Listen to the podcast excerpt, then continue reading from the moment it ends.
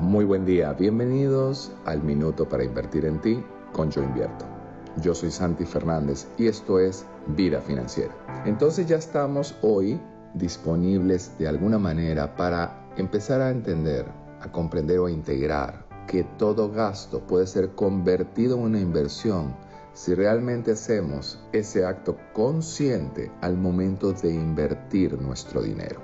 En todos los minutos anteriores he hecho referencia a una particular inversión que tiene que ver directamente no solamente con el cómo te puedes ver, cómo te pueden ver, sino además y muy importante cómo te sientes al momento de obtener de alguna manera ese retorno sobre la inversión que has hecho. Así que el pensamiento redondo del día de hoy es que inclusive aquellos gastos que tú consideras hoy pueden ser importantes inversiones con retorno.